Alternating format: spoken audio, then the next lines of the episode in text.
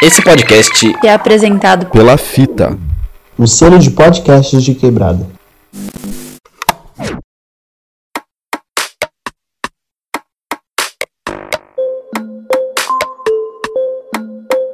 Através. Através. Através. Através. Através o podcast.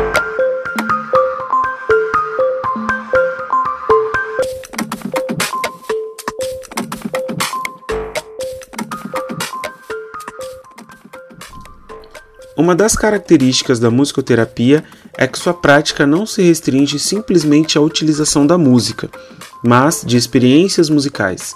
Isso significa que a prática musicoterapêutica está centrada na experiência proposta através da música, ou seja, a interação entre a pessoa, o processo, o produto e o contexto vivenciado. Como descrito por Kenneth Brucha em seu livro Definindo Musicoterapia, essas experiências podem incluir mais do que a música, alcançando níveis diversos de exploração, como em situações em que o ritmo é dado por um movimento específico ou há um aumento no alerta do paciente, da pessoa atendida, como resposta a um estímulo sonoro musical, a criação ou interpretação que podem ou não estar ligados a alguma música, a incorporação de elementos presentes no setting nas interações entre musicoterapeuta e paciente dentro de um contexto musical ou não.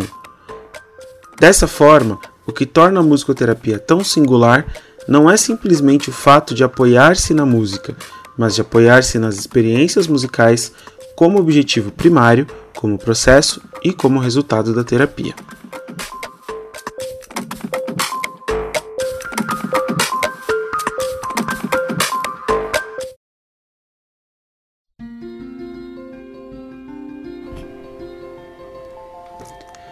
Olá pessoal, tudo bem? Daniel Santana falando aqui, junto com meu parceiro Gildásio Januário. E aí, Gil? Olá, Dani. Olá, pessoal. Um prazer mais uma vez ter vocês aqui conosco. Bom dia, boa tarde, boa noite. Não pode faltar, né? Não sei que hora que você está nos escutando, mas é um prazer tê-los aqui conosco. Sim, sim, um prazer enorme. Hoje vamos conversar com Priscila Garcia e Rosângela Lambert sobre recursos né, da musicoterapia, ou seja, a musicoterapia para além da música. Então, antes da gente entrar no tema, vou pedir para elas se apresentarem, seguindo uma ordem alfabética aqui para a gente deixar tudo organizadinho. Rosângela, por favor, pode se apresentar para gente? Aliás, acabei invertendo a ordem alfabética aqui, mas tudo bem, desculpa por isso. Às vezes a gente comete umas gafas aqui. Mas você pode se apresentar para a gente, Rosângela, por favor? Primeira vez aqui na casa? Claro, muito bom. É um prazer estar aqui. Fiquei muito feliz com o convite. Acho que é sempre é, uma oportunidade, né, para a gente refletir, conversar e partilhar as nossas experiências. Então, muito obrigada aí a vocês. Prazer a Priscila, que eu não a conheço, né? É, eu sou Rosângela Lambert, tá? O meu nome é, sempre gera dúvidas, né? Porque tem, tem Lambert ou Lambert, o meu é Lambert é, meu esposo, na verdade, que eu, que eu peguei, né? Achei bonita a sonoridade e o nome peguei. é, eu sou mestre em educação, sou licenciada em música, sou formada em piano, sou musicoterapeuta, pós-graduada, sou pós-graduada em gerontologia e neuropsicologia interdisciplinar e em educação musical. Eu atuo como educadora musical na rede regular de ensino para crianças e como musicoterapeuta para idosos em uma universidade aberta à terceira idade e num centro-dia é, para idosos da prefeitura.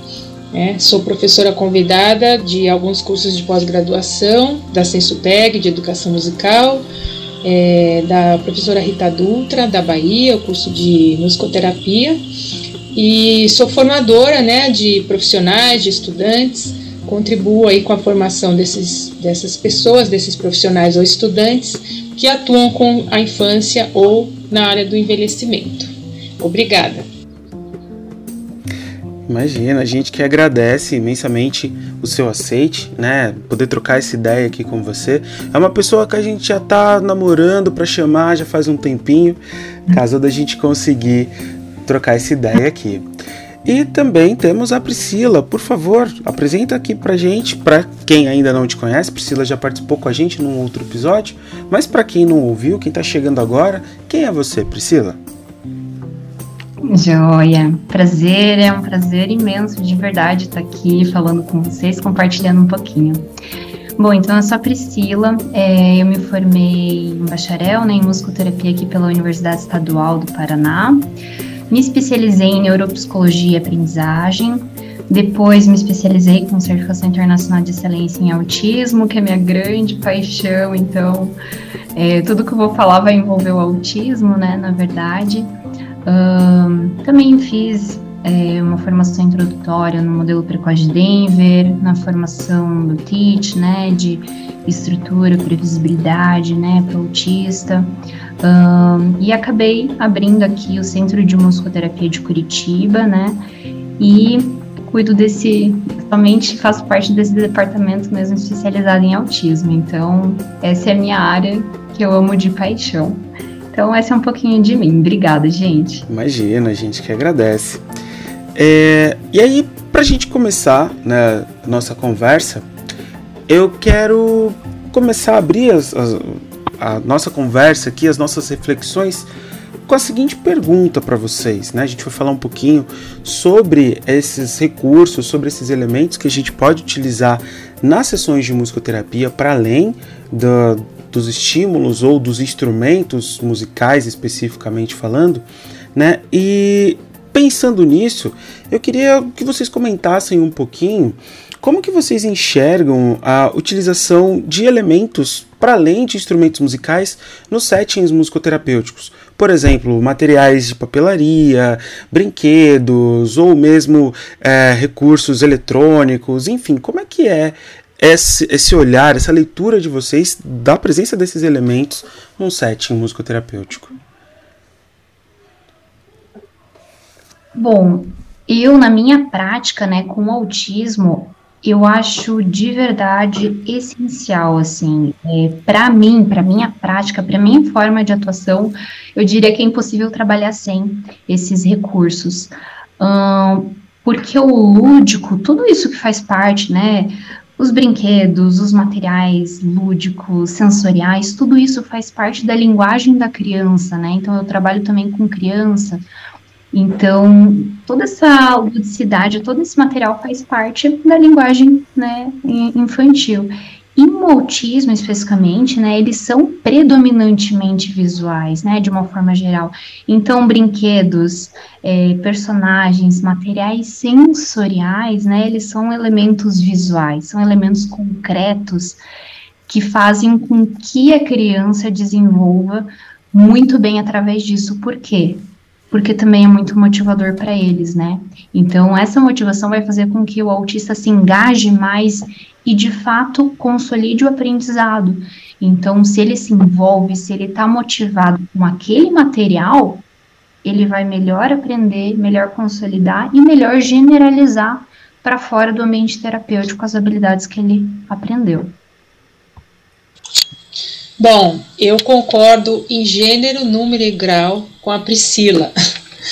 É, eu também, na minha prática, não concebo o trabalho, acho que seria muito mais difícil né, é, realizar as práticas sem esse acervo, né? Eu enxergo assim que realmente é uma grande oportunidade de envolvimento, de desenvolvimento, né, para o participante, é, se forem crianças pelo apelo lúdico e também com os idosos, que é a minha outra experiência.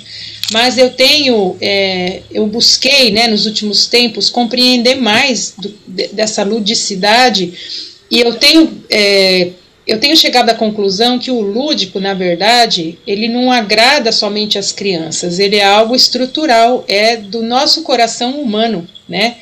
É, do latim é ludus, né, que remete a jogos e divertimentos. Então, todas as idades gostam do lúdico, né, não só as crianças. Né. Muita gente às vezes confunde, ah, o idoso vira criança, então eu trabalho com material lúdico. Não é isso. Né, eu acredito que o lúdico corresponde à essência do coração do homem. Né? Tem um filósofo que eu gosto, que é o Schiller, ele fala: o homem só é inteiro quando brinca. Né? E só quando brinca ele existe na sua completa acepção da palavra homem. Né? Então eu acredito nisso. E tem um outro autor, que é o Lucchesi, ele também diz o seguinte: eu anotei aqui, deixa eu pegar aqui. Ele fala uma coisa muito interessante.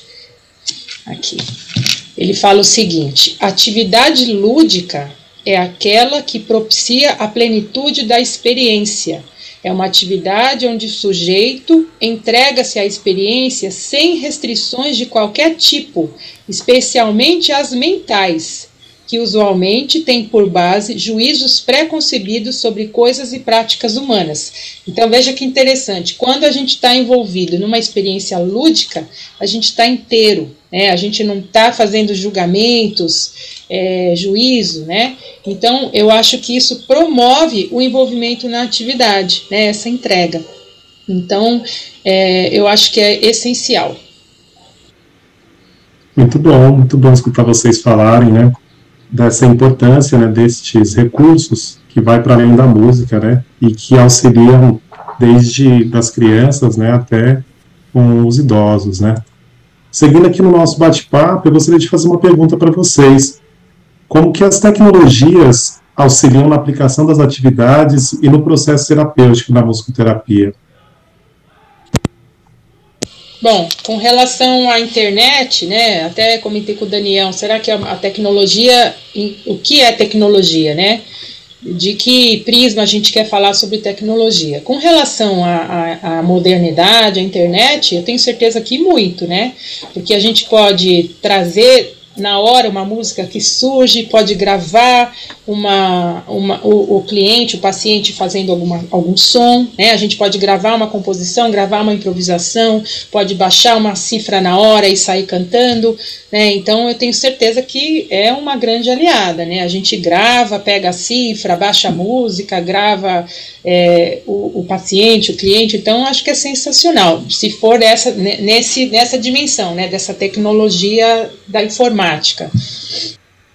Muito legal, é, eu concordo, inclusive, um, nesse momento né, de pandemia, a gente teve bastante atendimentos online, né, que eu não me vi uh, com outra possibilidade de atender, por exemplo, crianças que foram para o Japão, então eu tenho uma paciente que foi para o Japão, outro para o Canadá, então eu pude ter essa possibilidade, uh, não só, né, em momento de pandemia, mas poder dar continuidade a um atendimento, um processo muito importante, mesmo estando à distância, né?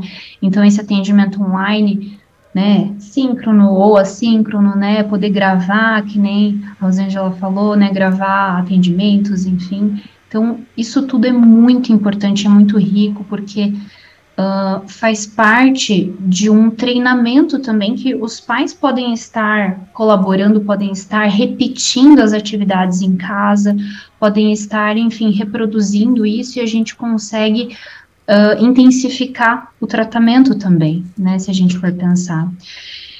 E também, né, a tecnologia, é, dá para falar de diversas questões, assim, né? Então, hoje, por exemplo, toda criança, todo adolescente, todo, todo mundo, né, tem acesso à tecnologia, né? Por exemplo, vamos pegar o YouTube aí.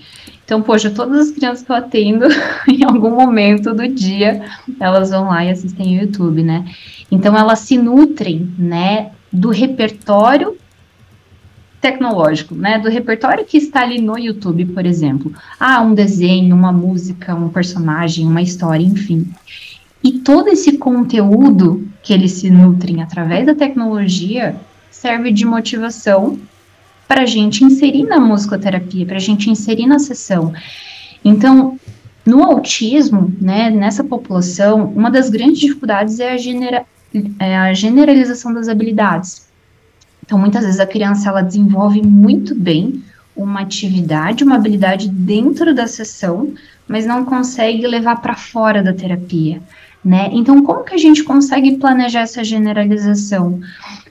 Também fazendo com que as sessões sejam motivadoras, porque daí a criança vai querer levar essa habilidade para fora dali. Claro, também com os pais repetindo em casa, então a tecnologia também vai servir para isso né? Então, todo esse conteúdo a gente consegue inserir. Então, nossa, eu já trabalhei demais, assim, com recortes é, de vídeos, com personagens que a criança gosta, uh, enfim, diversas formas, assim, é, filmes, por exemplo, que a criança assiste, eu consigo fazer recortes para trabalhar habilidades super complexas, né, que facilitam a compreensão, às vezes, da criança, do adolescente, né, para desenvolver uma habilidade ali específica, né, porque se torna muito mais motivador, porque o personagem que ela ama tá ali na atividade, né? O filme que ela assistiu tá ali na atividade, né? Então, por conta disso, a gente consegue uh, favorecer muito a compreensão, aquilo que a gente precisa desenvolver.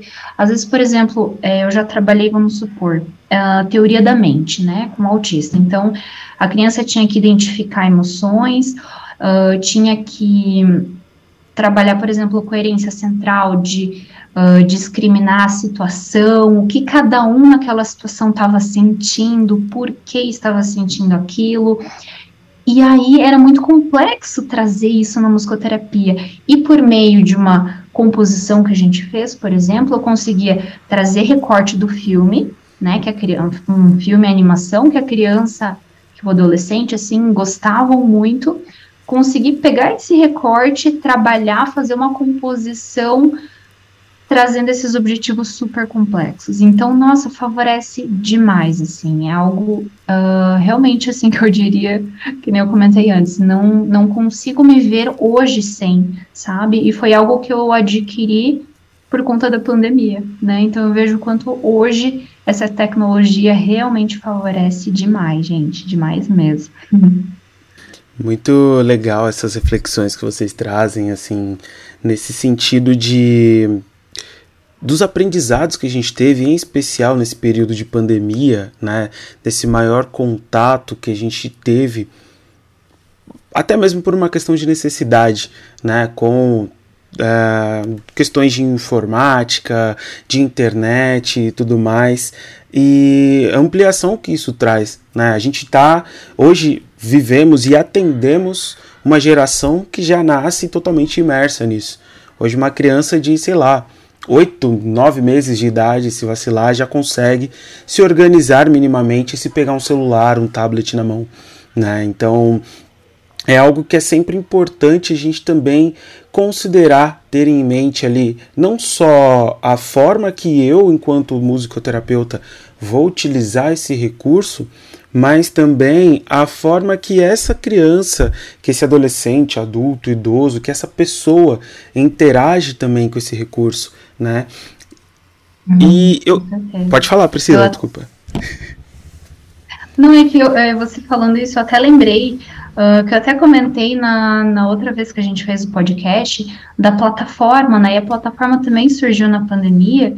E uma plataforma que eu elaborei com mais um musicoterapeuta e dois médicos, que traz uh, atividades que eu fui uh, colecionando, digamos, durante toda a minha prática, e eu formatei, né, a equipe toda formatou em formato de vídeos, então são atividades bem lúdicas, bem interativas, bem motivadoras, dentro, né, desse é, desse campo tecnológico. Então, é uma plataforma online em que os pais podem acessar em casa, outros profissionais podem acessar em casa para conseguir desenvolver. Então, isso é muito rico, porque a gente teve, nossa, pessoas do Brasil inteiro, praticamente de todos os estados, uh, assinando né, a plataforma e tendo essa possibilidade e de uma forma muito acessível.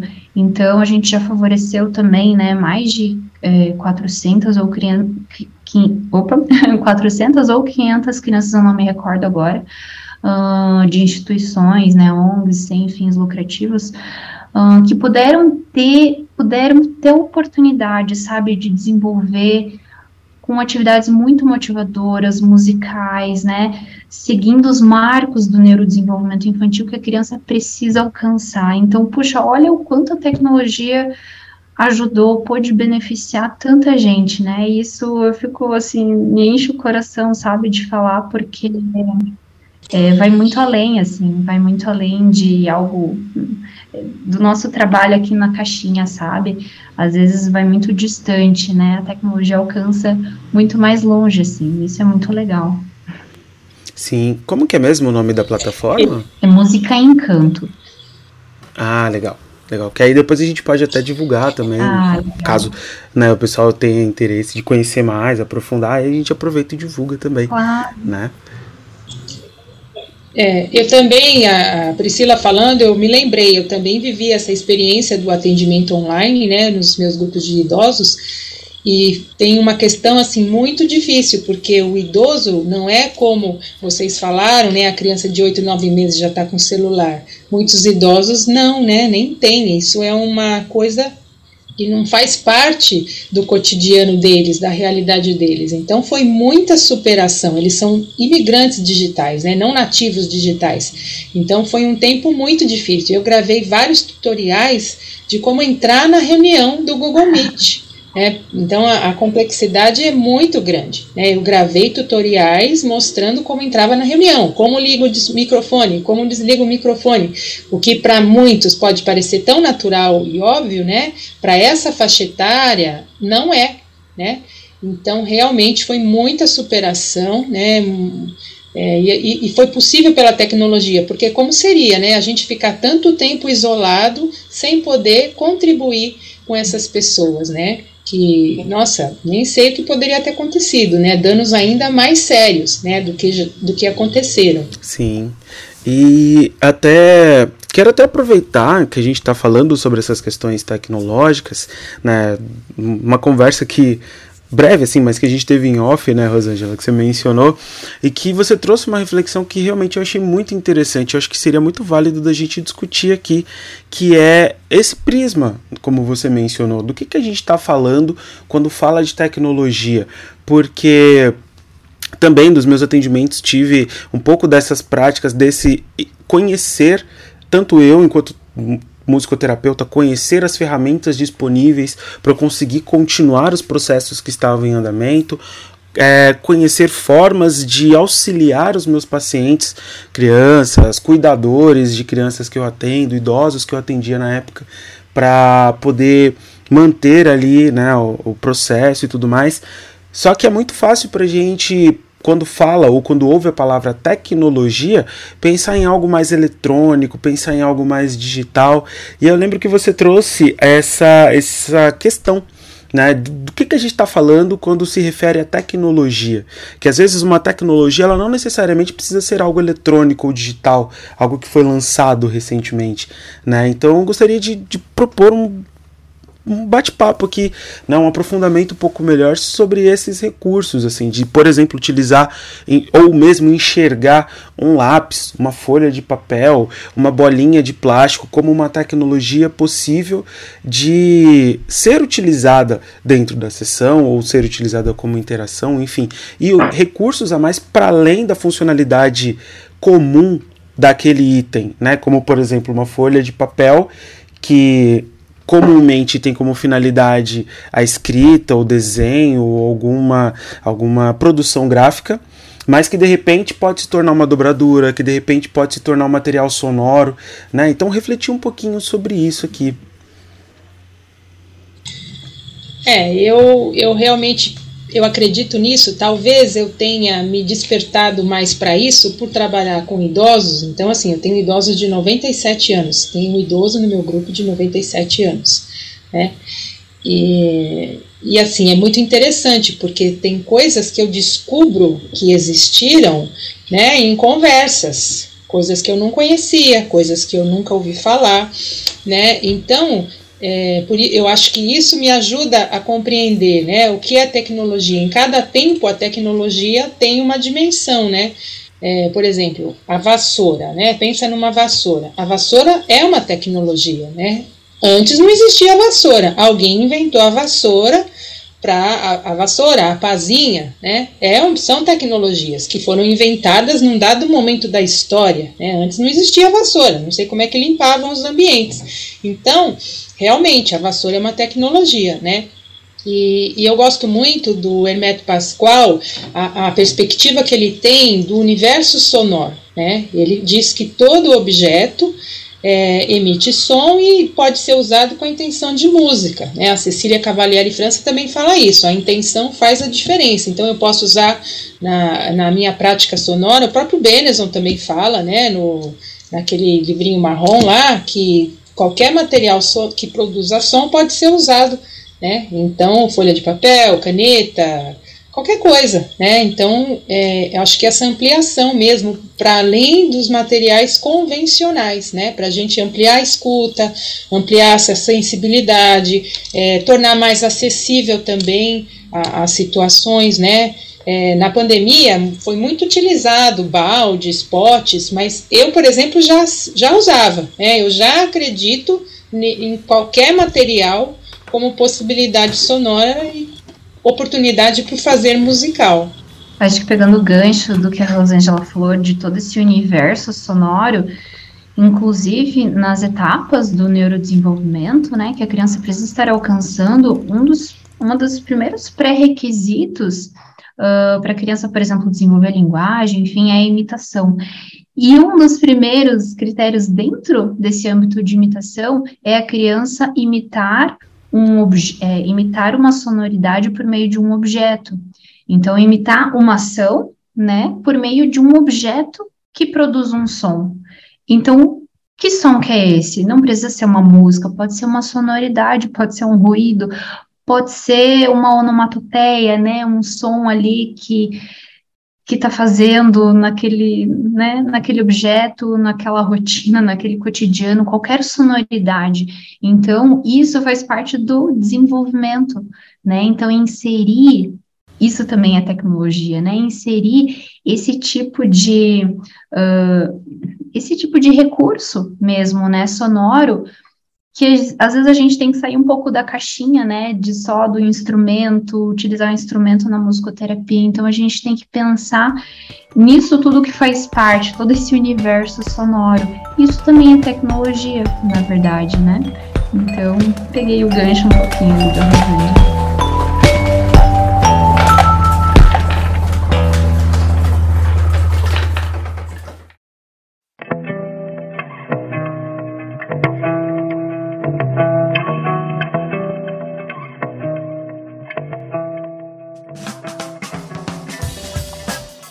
Interessante perceber a riqueza, né? a riqueza que a gente pode ter né, na clínica, a partir da criatividade também individual de cada um, do olhar, da vivência, das experiências, de acordo com a cultura.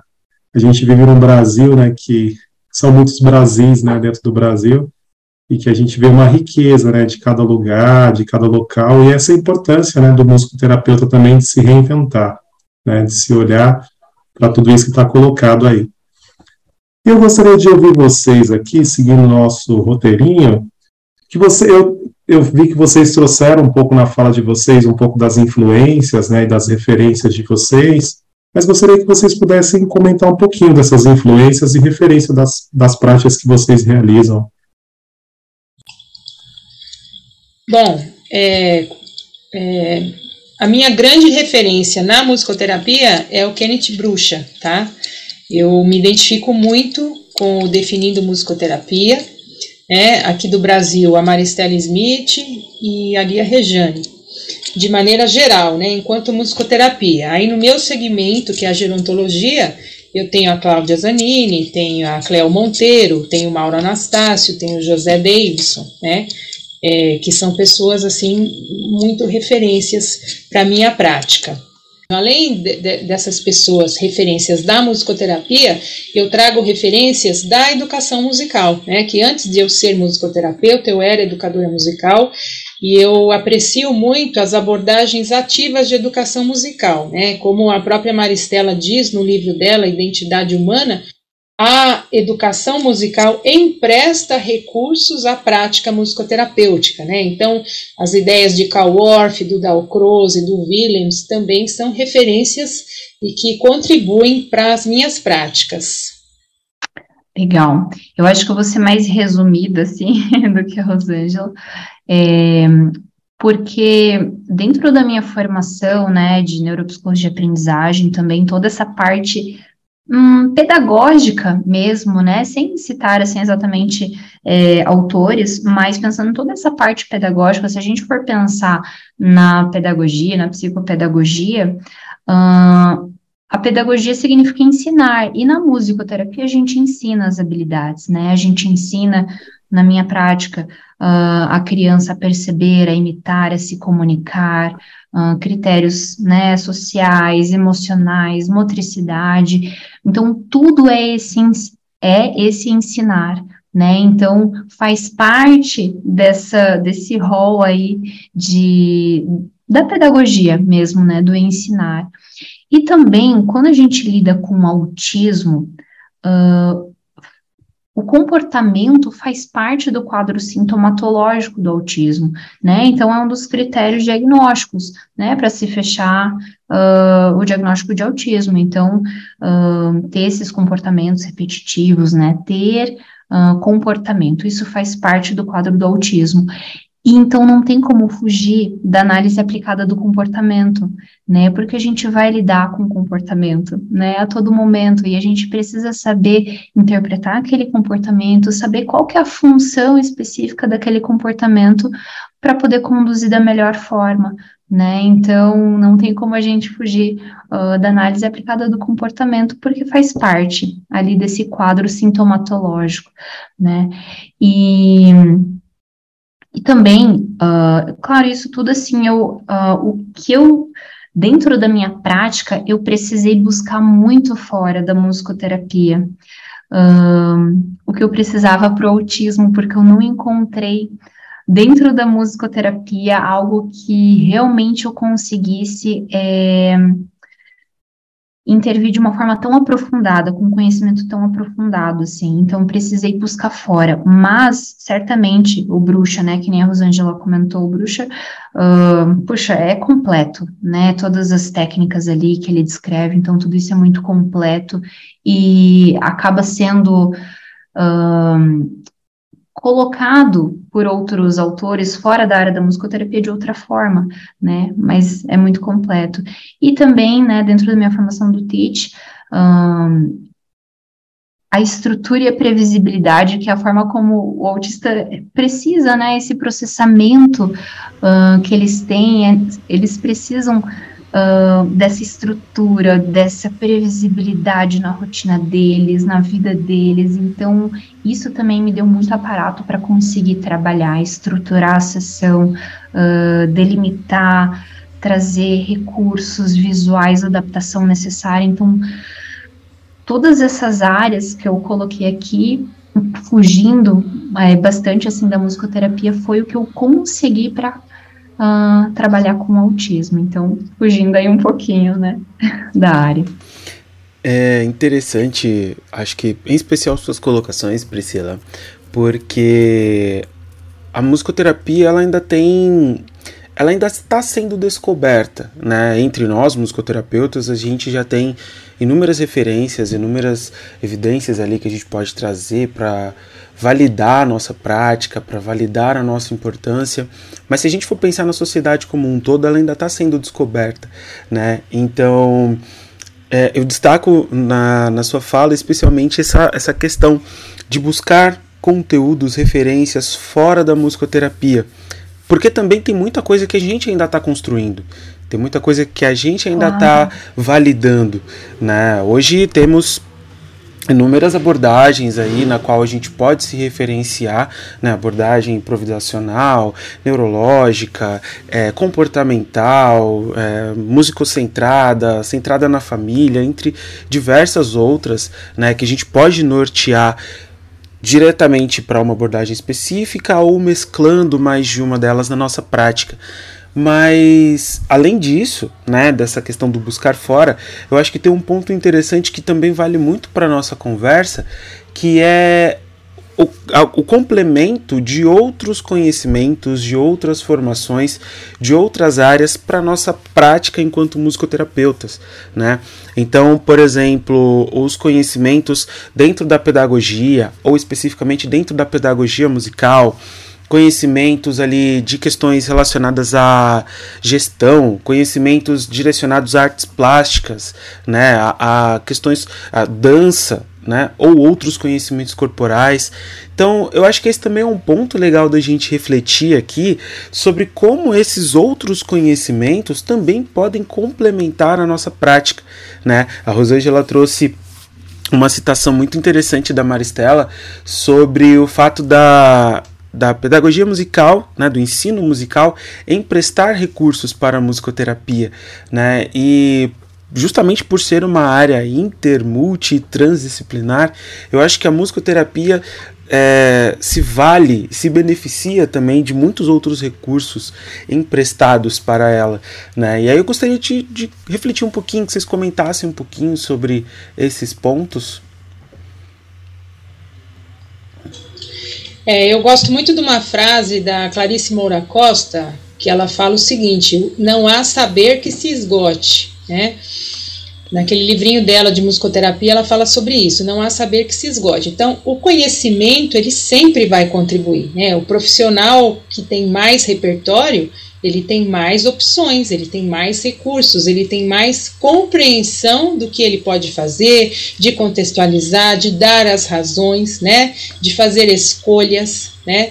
Então, o, o, o profissional, eu fui fazer uma pós em gerontologia porque eu comecei a trabalhar com idosos. Eu falei, gente, só a música não vai dar conta. Eu preciso entender quem é o ser que envelhece, né? O que é o processo de envelhecimento, a gerontologia social, né? É, então, a Priscila trabalha com autismo, ela tem que estudar o autismo, não tem como, é impossível. Ela pode ser maravilhosa na música, nas ideias, nas práticas, mas é, é aquilo lá, o objeto, é, o método é imposto pelo objeto. Né? Eu preciso conhecer o sujeito, entender o sujeito que eu vou atuar para poder fazer um bom trabalho. E isso eu acredito que não é só na musicoterapia, né? O psicólogo ele precisa estudar. O pediatra ele tem que ele tem que não é só saber ali os, os remédios, as técnicas, ele vai se relacionar com uma pessoa, né? O bom médico é esse, né? Ele não vai dar uma prescrição só de um exame, de um remédio, ele também tem que saber se relacionar. E para se relacionar, tem uma série de coisas que ele precisa saber, né? É, e respeitar e considerar. Então eu acho que é, a questão é a gente sempre saber que eu nunca vou saber tudo, que eu sempre tenho coisas para estudar, para aprender, né? Se colocar sempre como aprendiz e, e, ser aberto também, né? A gente tem que ser aberto, porque na nossa trajetória, à medida que a gente amadurece na, na trajetória, a gente se percebe também, muitas vezes, mudando de ideia, né? Falar, ah, eu fazia isso, olha, agora eu não faço mais porque eu aprendi mais coisa, né? É, na época eu tinha aquele repertório, aquele, aquela, aquela condição. É, a gente buscando essas ampliações sempre, se colocando como é, é, aprendizes, né, a gente sempre vai poder melhorar e cada vez aprofundar mais a, e realizar um trabalho melhor. É, pegando o gancho aí, eu acho que quando a gente passa a ser um terapeuta assim, um pouco fora da caixinha, né, a gente começa a olhar o paciente como um todo, né, paciente, cliente, como, né, cada, cada área chama, uh, mas a gente vê qual a maior necessidade daquela pessoa que está ali no atendimento, naquele momento, com aquela idade, naquele ambiente, naquele contexto. Então, a gente precisa sair da caixinha, porque que nem vocês comentaram aqui, a musicoterapia ainda está se construindo, né? Por exemplo, uh, na minha área do autismo, o autismo é um transtorno do neurodesenvolvimento. Então eu preciso de uma prática que siga os marcos do neurodesenvolvimento. E eu não tenho isso. Eu não tenho escalas do neurodesenvolvimento, eu não tenho avaliação com critérios ali do neurodesenvolvimento. Então eu preciso encontrar, buscar isso fora para conseguir de fato uma terapia eficaz, né? Uma terapia que ah, uma prática que ainda está sendo construída, então a gente vai construindo juntos, né? E a gente se apoia em outras uh, em, em outras áreas mesmo, né? Então a gente tem que, eu acho que ser terapeuta um pouco fora da caixinha, né? Tem que pensar um pouco diferente, tem que ir atrás. Gente, eu já, eu já fui assim congresso de geneticista, sabe? Eu adoro, porque realmente assim, você, nossa, você absorve tanta coisa que você consegue adaptar para a tua prática. A gente consegue trazer muito rico assim muitos conteúdos. Então a gente tem que fazer esse movimento mesmo, né? E a musicoterapia, ela é a utilização de elementos musicais, né, para alcançar um objetivo na área da saúde. Então, a gente tem N possibilidades de trabalhar, N possibilidades de inserir sonoridades, né, é, enfim, tudo que for, né, movimento, dança, enfim, tudo isso a gente consegue inserir na nossa prática, uh, buscando, né, de diferentes formas super criativas, super motivadoras uh, para desenvolver um objetivo específico. E des, dessas contradições de vocês que eu achei super massa, como o Dani sempre fala, né? É, a Rosângela trouxe aí aprendiz, né? Nós estamos sempre como aprendizes, né? Sempre aprendendo. É, eu lembro aí a minha prática também na musicoterapia, atuando no SUAS, e a gente vê que tem tantos outros caminhos, né? Da musicoterapia que ainda está se desenvolvendo. Eu lembro também quando a Rosângela trouxe e que aqui nós recebemos a Maristela, né? E aí a Maristela falando para a gente quando começou a formação em musicoterapia da primeira turma aqui no Brasil, né? Trazendo aquela realidade do início, né? Como foi e como é hoje, né? E vendo a Maristela falando o quanto que ela também precisou se desenvolver, né? Se desconstruir, reconstruir, o quanto aquilo foi interessante. E a Priscila trazendo que é sempre importante sair da caixinha, né? É sempre importante também que a gente possa se abrir para esse novo, né? Abrir, tentar aprender. Eu e o Dan estamos aqui quase completando dois anos de, de podcast através, e a cada bate-papo a gente está sempre aprendendo com vocês, né? Cada um com um ponto de vista, e inclusive abrindo um parêntese aqui, né, a gente também saiu da caixinha para também dialogar com pessoas que não é da musicoterapia também, né, o quanto é importante escutar essas, esses outros profissionais, sendo da saúde, da educação, né, mas quebrando um pouquinho o protocolo, e faz parte do nosso podcast aqui, não poderia ser diferente, a gente sempre traz uma pergunta que para nós é sempre importante, e a gente também parte da perspectiva também da humanização, né, quem aqui nunca passou por um perrengue que, que levante a mão, né?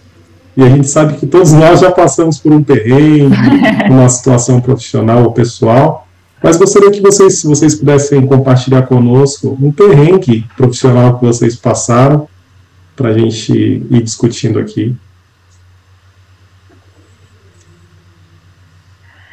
Ai, Rosângela quer falar primeiro? Bom, é, perrengue assim, olha, é, quebrar a corda do violão, não funcionar a internet e a pessoa começar a cantar uma música que você não tem ideia qual é e você quer tentar acompanhar, né? É, então, acho que coisas assim, né? Ou, assim, uma vez, uma idosa me agrediu também. Eu estava despreparada, né, fiquei bem assustada, ela me agarrou os cabelos e foi assim bem violenta, né, ela estava num processo demencial.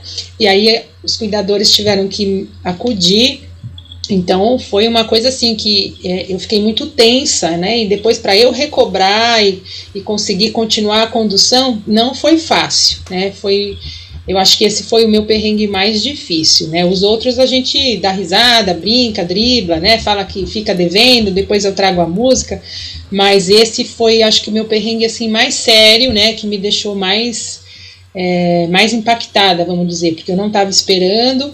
É, é, é, uma idosa que eu já já acompanhava há um certo tempo e naquele dia ela estava muito nervosa e ela me agrediu fisicamente, né? Então foi bem difícil. Eu também já passei por isso, né? Trabalhando com autismo, a gente tem alguns quadros agressivos, assim, então de bater, de arranhar, às vezes de tirar, querer tirar a casquinha da tua espinha. começar a sangrar, coisa assim. Então, isso com certeza, né, de bater, assim, da chute, da tapa por frustração, né, a determinada situação, uh, da criança fazer xixi na sala, uh, já tive do adolescente começar a se autoestimular, né, ali na hora, né, no momento da atividade, e aí também, né, a gente acaba, às vezes, eu lembro que era no início também, eu fiquei um pouco em choque, daí, né, direcionei ele para voltar à atividade. É... Ai, são tantos perrengues assim, mas. Ah, talvez coisas assim. de não pagarem, ou da mãe falar que eu ter anotado, ah, fazer a devolutiva em duas sessões, né, que eu costumo fazer, daí a mãe falar que eu não fiz em duas sessões e não querer pagar. Uh, perrengue também na, que ele, lá no passado, não sei se vocês lembram, né, quando a Unimed cortou todos os pacientes de todo mundo, né, e direcionou para as redes credenciadas, então isso também, nossa, foi um sufoco, foi um mega perrengue, deu me ver, e agora, uh, não, tenho mais, não tenho mais paciente, né, para atender, como que eu vou sobreviver? é, e mais? Ah, já teve, assim, também, né, dos pais uh, dormirem, quase dormirem, assim, ficarem piscando durante a devolutiva, né? Então, claro, isso não é tão perrengue, né? Mas são situações, assim, que a gente se vê meio desconcertado. Da criança jogar, quebrar os brinquedos, aquilo que você pagou muito caro para adquirir. e, e muitas vezes você não poder fazer nada, né? Você ter que demonstrar neutralidade para não reforçar aquele comportamento. né?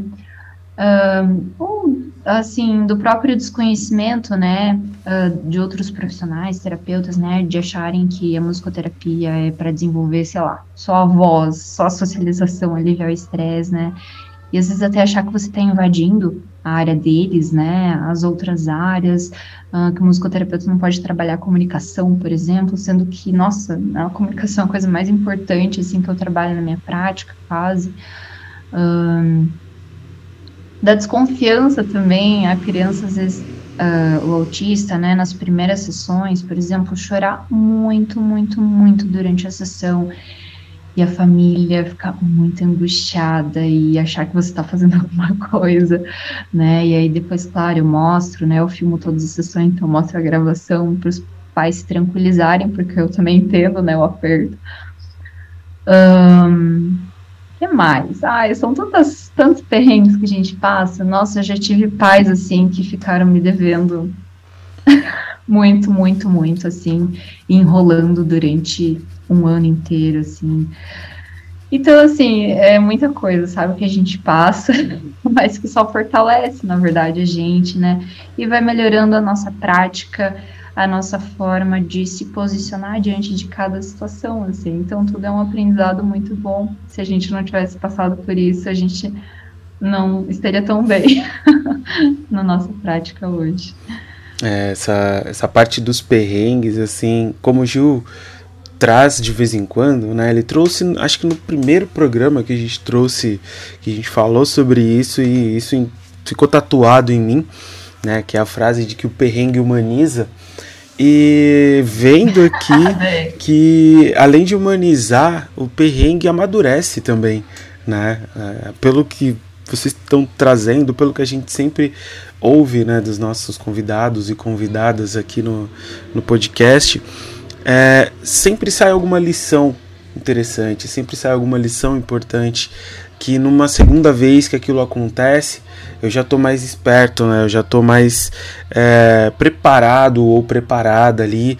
Caso meu paciente de repente me agarre, grude no meu cabelo, grude na minha roupa e tente me agredir, é, ou que o paciente vai é, vá fazer as necessidades ali na sala, né, urinar, defecar, enfim, né, lógico que o processo também já auxilia nisso, que eu já vou pegando ali sinais, eu vou me antecipando das ações que esse paciente vai fazer para conseguir evitar esses incidentes, mas também nos dando estratégias de como lidar melhor com aquele paciente, com aquela situação ou com situações semelhantes né? Como o próprio título, como o próprio tema desse nosso episódio, né? Que a musicoterapia realmente ela vai para além da música. Então não é só ir lá e tocar, ir lá e acalmar, é, enfim, é, ir lá e, proporcionar uma maior comunicação apenas. Tem muita coisa envolvida: questões emocionais, questões de socialização, questões de responsabilidade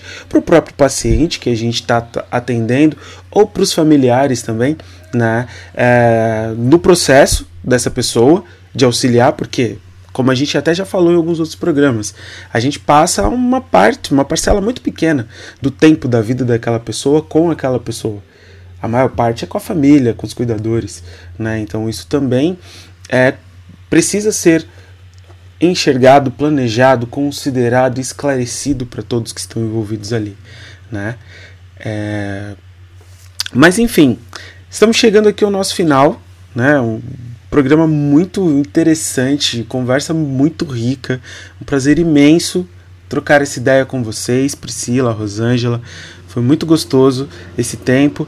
E assim, antes da gente encerrar, eu gostaria de saber se vocês têm alguma dica, alguma sugestão, seja de leitura, de mídia, né, de filme, outros conteúdos que vocês acham interessante.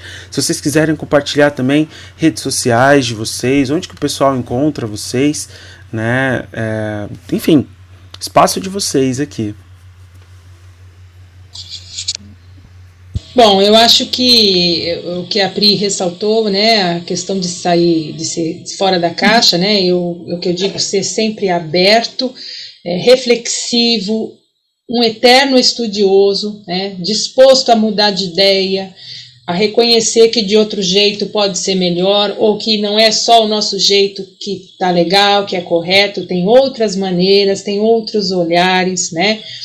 Ser organizado também, né? Eu trabalho em vários lugares, então eu preciso de uma organização, né? Eu faço as planilhas, eu faço as minhas anotações. É, então, é, essa dedicação, né? A ética que nem se fala, né? A gente tem que ter uma ética, um cuidado, ser responsável, ser caprichoso, ser apaixonado, né? Pelo que a gente faz, porque é, quem não começa a atuar e, e não está gostando, não está feliz, tem alguma coisa errada, né? Porque o perrengue ele faz parte da trajetória de qualquer profissão. Não há profissão sem perrengue, né? Então, é, a gente não pode parar nos perrengues, mas a gente para no amor, né? No que eu amo, no que eu faço, né? Na minha vocação a questão da vocação. Então, quando você realmente tem vocação para aquilo, você quer estudar, você quer aprender, né? É, quer ser caprichoso. Então, eu acho que a questão, a minha dica é essa, né? Ser aberto, reflexivo, sempre estudar e, e apaixonado, né? Fazer as suas, as suas reflexões assim. Se você está feliz, continua que esse é o caminho. Eu assino embaixo de tudo que a Rosângela falou. Um, talvez assim uma sugestão, né, uma dica bem específica, assim, já que a gente está falando também, né, desses recursos extramusicais, né, uh, eu acho que pensando, eu acho que se amplia não só para a área do autismo, assim, mas utilizar recursos uh, com um conceito de causa e efeito na prática da musicoterapia. Então, assim, uh, o conceito de causa e efeito a gente pensa assim no sentido de você ter um brinquedo, por exemplo, um material que ele te dá uma resposta. Então vamos supor assim, uh, você, eu, eu, tenho aqui, por exemplo, você abre uma caixinha e o palhaço pula para fora. Você aperta o botão e o boneco gira. Uh, você esmaga o bichinho e a língua sai para fora. Então você tem uma ação que vai te dar uma resposta, né? Aquele objeto, quando você faz alguma coisa, ele te dá uma resposta que é diferente de um boneco, por exemplo, né, que é inanimado, ele não faz nada. Então, esse tipo de recurso, né, que traz o conceito de causa e efeito, um, que é quando, né, a, a, a ação gera uma reação, né, uma resposta, isso estimula por exemplo, a iniciativa de percepção, de imitação da criança, né, que são pré-requisitos, e não só das crianças, né, uh, mas que são pré-requisitos, por exemplo, básicos, essenciais, assim, para se desenvolver a fala, vamos supor, a linguagem, a comunicação, né? a dificuldade no jogo simbólico, né, que o autista tem, faz com que o boneco, por exemplo, né, que não tem uma causa e efeito, não tem uma ação e reação, ele não tenha muita função, por exemplo, né? Então, ele não te dá nenhuma resposta, digamos, né? Mas se você insere na musicoterapia uma sonoridade quando aperta o boneco, você está dando função, né? E você está incentivando para que a criança imite, queira imitar, né? Porque ela vai ter uma resposta. Então, utilizar esses recursos de causa e efeito, eu acho que isso é muito, muito importante na nossa prática, né? Assim, eu acho que a terapia ela passa a, a ser mais eficaz também, a, a, a ter mais recursos para ser o máximo uh, produtivo possível, né? Alcançar o máximo que a gente puder, né? De potencial ali daquela criança. Um, e que nem a Rosângela comentou, né? Saiam da caixinha, por favor. Aprendam fora da área da musicoterapia também, né? Não fiquem só no que a gente aprendeu na faculdade, na especialização, explorem, participem de congressos, palestras de outras áreas, porque isso sem dúvida vai expandir muito, muito o trabalho de qualquer profissional. É isso, gente. Muito obrigada. Nossa, muito obrigada mesmo. Também quero agradecer, foi muito legal, fiquei muito feliz, né? E acho que a nossa conversa foi bem produtiva. Quero deixar meu Instagram, é rosangela.lambert10, tá bom? Foi um prazerzão, muito obrigada. vou aproveitar e deixar o meu também. É, o Instagram é Musicin, musicoterapia. Uh, não sei se dá para colocar depois, né? Do projeto é Música em Encanto, e também quero agradecer muito o convite. Vocês foram maravilhosos conduzindo a conversa. A Rosângela, nossa, trouxe tanta coisa tão rica, assim, eu adorei saber de muita coisa, assim. Então foi bem gostosa essa conversa e queria agradecer de coração mesmo. Obrigada. Eu também vou aqui agradecendo a presença de vocês com a gente. Foi um prazer escutar vocês falarem. Agradecer aqui ao Dani, meu amigo. Mais uma vez estamos juntos aqui. E você que nos escuta, né, também. Nosso muito obrigado pela sua audiência com a gente. Dani, eu quero deixar um recado aqui para as pessoas que nos acompanham. Nós estamos com uma campanha de arrecadação na plataforma apoia.se barra através, que você que nos acompanha pode nos ajudar com a contribuição a partir de um real, né? E lá tem as formas como você pode nos ajudar.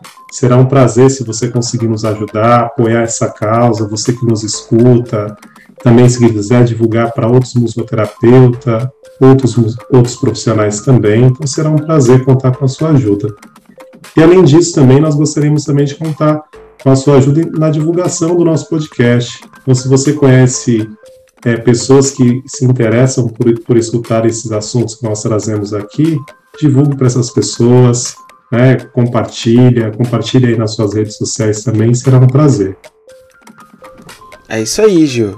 É, e só lembrando, né, sobre essa questão do apoia-se, que a partir de 20 reais você já consegue também algumas recompensas, né, como uma forma de retribuição desse apoio, desse auxílio que vocês nos concedem, né, além dessa escuta, de estar aqui com a gente a cada programa.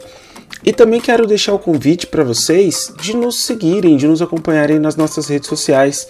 Né? Vocês nos encontram no Facebook, Twitter, Instagram, como Através o Podcast. Né? Lembrando, através escrito com a letra Z, tanto nas redes sociais quanto lá no Apoia-se. E e também, caso você queira trocar uma ideia com a gente, mandar sugestão, dica, alguma outra questão que vocês queiram falar, vocês podem entrar em contato pelas redes sociais ou pela, pelo nosso e-mail, através do podcast gmail.com. Né? A gente está lá sempre disponível para vocês para ouvir as suas sugestões, suas críticas, suas dúvidas, dicas de conteúdos, de convidados interessantes, enfim, o canal está aberto para vocês participarem com a gente, certo? Antes de finalizar aqui os nossos recados, tem um último recado também para vocês. No próximo dia 15 de setembro, a gente vai fazer uma live especial sobre a regulamentação da musicoterapia, né? Então já temos como presença confirmada conversar com a Lilian Engelman, conversar com a Mali Chagas, né? Ambas ah, participantes ali, atuantes na comissão de trabalho, ah, atual presidente também da UBAN, que vai nos auxiliar a entender um pouco sobre esse processo, que já foi conquistado, o que está sendo feito, qual trabalho está sendo executado e como a gente pode colaborar. Além de algumas outras trocas, além de algumas outras curiosidades e, é claro, a celebração dos dois anos do Através, certo? Então convidamos vocês a participarem conosco no dia 15 de setembro, às 8 horas, né? O link a gente vai deixar vai disponibilizar para vocês muito em breve, tá bom? É isso aí, gente. Muito obrigado por nos ouvirem e nos acompanharem até aqui. Priscila, Rosângela, mais uma vez, um imenso prazer poder conversar com vocês, que a gente possa trocar mais ideias, seja aqui pelo Através ou seja em outras oportunidades também, né? Mas as portas estão sempre abertas e convites sempre prontos para serem feitos, tá bom? gente, Obrigado. Imagina. Então, Obrigada. muito obrigado a todos e a gente se vê no nosso próximo programa. Através do podcast.